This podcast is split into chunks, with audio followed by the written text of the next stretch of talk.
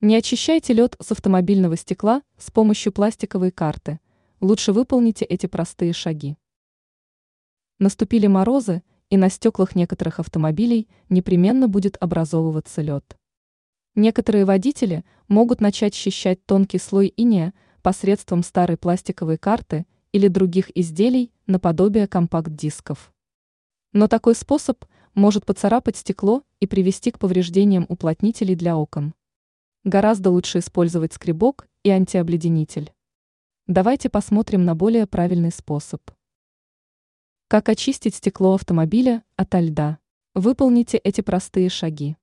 Включите двигатель машины, чтобы салон лучше прогрелся. Чистить лед будет проще. Запустите кондиционер, что даст возможность убрать влагу из воздуха. Для удаления размягченного льда с лобового стекла используйте скребок или пластиковую лопатку. Металлический скребок может поцарапать стекло. Также можно использовать специальные средства, что позволит ускорить процесс таяния. Ранее мы уже затрагивали тему правильной подготовки автомобиля к зиме.